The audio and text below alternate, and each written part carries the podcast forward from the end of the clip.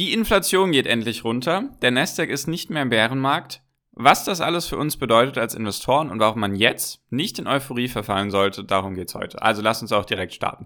Hi und herzlich willkommen zum Finance Magics Podcast. Wir sind heute bei Folge 431 und ich möchte, wie ich schon angekündigt habe, erstmal über die Inflation in den USA reden, dann über den Nasdaq, der nicht mehr im Bärenmarkt ist und warum man jetzt nicht in Euphorie verfallen sollte. Deswegen war ein bisschen was abzudecken heute und deswegen lasst uns auch direkt starten und auch für die Zukunft. Falls dich sowas interessiert, einfach sehr gerne kostenlos meinen Podcast abonnieren, dann verpasst du sowas nicht. Und genau, also was ist passiert? Am Mittwoch, wie ich schon jetzt längere Zeit angekündigt hatte, kamen die Inflationszahlen in den USA für den Juli. So, was kam da raus? Erstens wichtig ist, im Monat davor waren es 9,1% Preissteigerung im, im Verhältnis zum Jahr davor. Also Juni 2022 im Verhältnis zu Juni 2021 waren 9,1 Prozent. Die Prognose für Juli waren 8,7 Prozent. Letztendlich bei rumgekommen sind 8,5 Prozent, was also der erste Rückgang in der Inflation, glaube ich, seit einem Jahr oder sogar länger war. Das heißt also, die Inflation ist Monat über Monat oder im Verhältnis zum Monat davor, ist sie nicht gestiegen, sondern sie ist sogar rückläufig gewesen. Das ist mal ein positives Zeichen. Ein weiteres positive oder ein, eine weitere Inflationszahl, die man sich anschauen kann, ist die Core Inflation, also die Kerninflation. Was daraus gerechnet wird, sind Energiepreise und Lebensmittel. Also eigentlich das, was gerade alle nervt, dass die Benzinpreise gestiegen waren. Jetzt kommen sie alle ein bisschen runter und die Lebensmittelpreise, dass die auch stark gestiegen waren, die kommen jetzt so langsam auch ein bisschen runter. So, und die war bei 5,7, glaube ich, Prozent oder 5,6. Ich glaube 5,7 waren es. Also die ist auch rückläufig gewesen im Verhältnis zum Monat davor.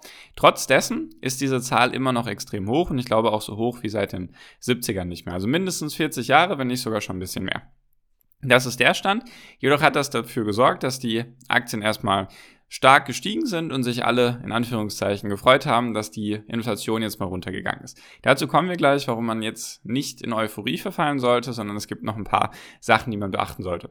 Und zwar ist es trotz dessen so, selbst wenn die Inflation jetzt für den Rest des Jahres, also August, September, Oktober, November und Dezember, wenn sie Monat im Verhältnis immer zum Monat davor, wenn sie nicht weiter steigt, sondern einfach nur bei 0% bleibt, also es gibt keine Beschleunigung mehr und auch keinen Rückgang, dann hätten wir am Ende des Jahres trotzdem immer noch eine Inflationsrate von 6,3%, was trotzdem viel zu hoch ist, was auch der FED viel zu hoch ist weiterhin. Die möchte ja im Schnitt 2%. Natürlich gab es während Corona so ein paar Zeiträume, da war sie eher bei 0% oder im negativen Bereich.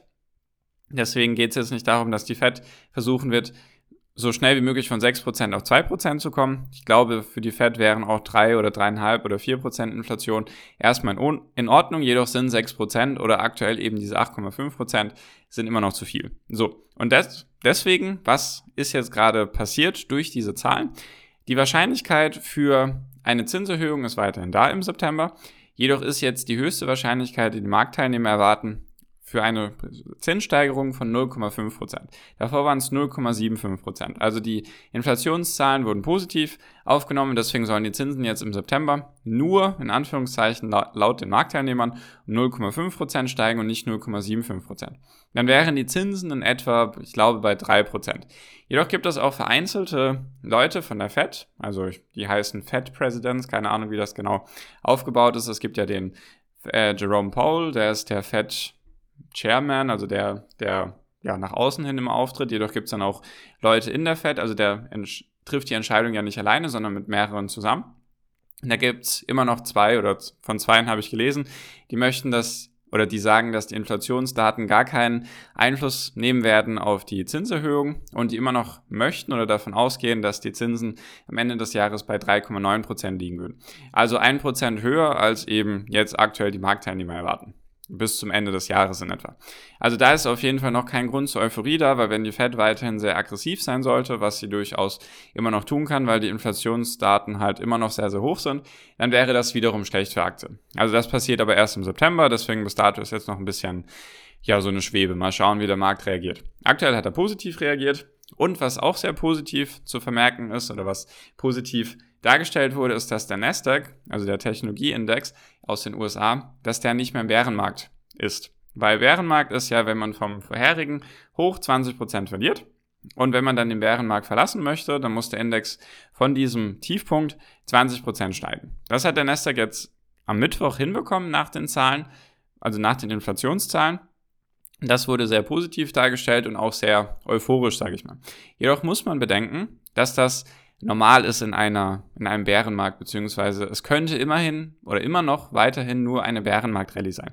Klar sind, oder ist das ein gutes Zeichen, jedoch ist das in der Dotcom-Blase sie, siebenmal passiert, dass der Nasdaq von seinem vorherigen Tiefpunkt um 20% gestiegen ist. Und das ist bisher jetzt das erste Mal. Also das erste Mal, seitdem wir uns in diesem Bärenmarkt, Crash, wie auch immer man das nennen möchte, befinden, ist es jetzt das erste Mal, dass der Nasdaq eben den Bärenmarkt verlassen hat. Jedoch kam das in der Dotcom-Krise siebenmal vor. Also immer noch kein Grund, irgendwie euphorisch zu werden oder sich zu denken, super, jetzt gehe ich all in in Aktien, sondern weiterhin schauen, welche Unternehmen hat man, welche werden von diesen ganzen Sachen, die gerade auf der Welt passieren, welche werden davon am meisten betroffen und welche am wenigsten, welche wachsen trotzdem weiterhin stark. Wir haben ja gerade die Berichtssaison, also es gibt sehr, sehr viele Quartalszahlen, da gibt es ein paar Unternehmen oder viele sogar, die enttäuscht haben. Da hat dann auch der Kurs dementsprechend ja, den Weg nach unten eingetreten oder ist eben nach unten gefallen und es gab jedoch auch Unternehmen, die sehr positiv überzeugt haben, die dann auch mal Kursexplosionen von 20, 30 Prozent an einem Tag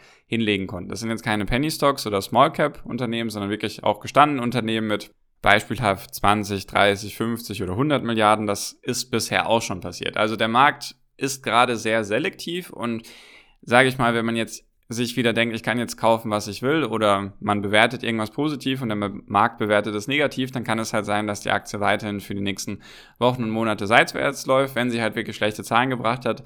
Jedoch, wenn die Zahlen sehr gut sind und sehr positiv aufgenommen wurden, dann kann es eben sein, dass die Aktien weiterhin steigen. Und wie gesagt, es gibt auch schon die ersten Aktien, die wieder neue Allzeithochs erreicht haben, die ihre kompletten Verluste, die sie gemacht haben, eben jetzt schon wieder ja, eingeholt haben. Jedoch, was man auch bedenken muss, wenn das jetzt wirklich schon der Boden war und jetzt die Aktien weiterhin steigen, dann wäre das ein sehr besonderer Bärenmarkt, weil er wäre im Schnitt zwei Monate kürzer als sonst, was schon mal interessant ist, und er wäre vom Tiefpunkt 12% höher als die vorherigen Bärenmärkte. Also es wäre ein sehr sanfter Bärenmarkt für die großen Indizes. Natürlich wurden einige einzelne Unternehmen sehr stark verprügelt, 50, 60, 70, 80, 90 Prozent. Manche sind auch komplett im Bodenlosen gelandet, da wird wahrscheinlich nicht mehr viel gehen. Jedoch wäre das ein aktuell, so wie er ist, ein sehr besonderer Bärenmarkt. Was man sich auch noch anschauen kann, ist der VIX, das ist sozusagen der Volatilitätsindex, den man sich in diesem in solchen Phasen anschauen sollte. Und das heißt einfach, wenn sehr, sehr viel Volatilität ist, dann ist da auch Panik dahinter, dann wollen die Leute entweder schnell raus oder wieder schnell rein. Wenn dann die Aktien wieder steigen, wollen sie halt schnell rein. Und dieser Wert steigt normalerweise in einem Bärenmarkt immer über den Wert von 45. Also von 0 bis 100 geht diese Skala. Und er ist bisher in jedem Bärenmarkt über 45 gestiegen. Und das ist aktuell nicht der Fall. Wir sind nicht mal in die Nähe gekommen. Also es sind auch solche Sachen, die, die da mit reinspielen, wenn man sich jetzt irgendwie denkt oder wenn man euphorisch wird und sich denkt, super, Inflationszahlen gehen runter, die Zinsen werden vielleicht nicht so stark erhöht. Dann gibt es vielleicht noch andere Sachen. Ukraine, Russland verbessert sich. Der Konflikt Russland scheint weiterhin an Boden zu verlieren. Die Ukraine macht weiterhin Boden gut.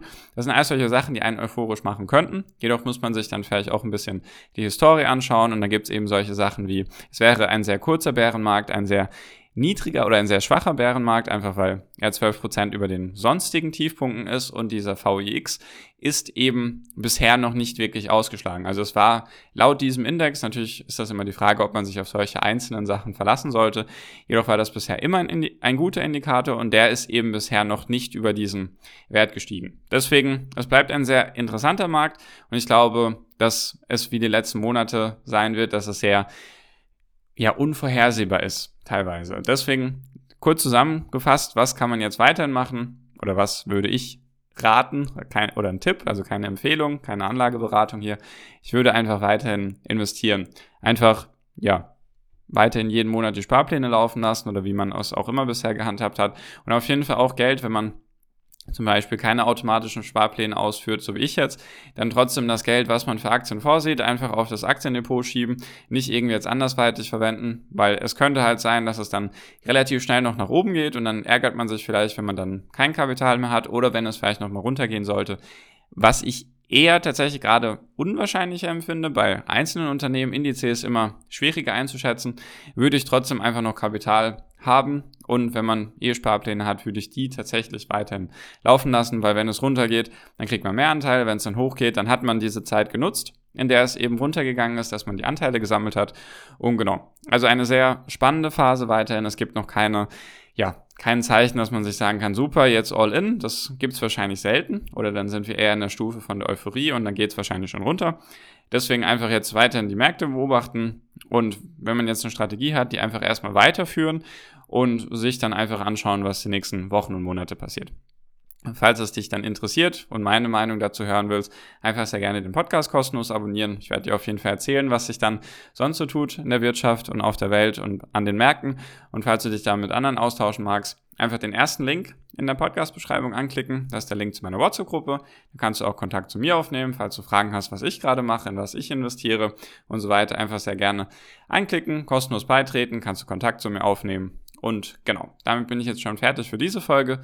Bedanke mich ganz herzlich für deine Aufmerksamkeit bis hierhin und wünsche dir jetzt wie immer noch am Ende einen wunderschönen Tag, eine wunderschöne Restwoche. Genieß dein Leben und mach dein Ding. Bleib gesund und pass auf dich auf und viel finanziellen Erfolg dir. Dein Marco. Ciao, mach's gut.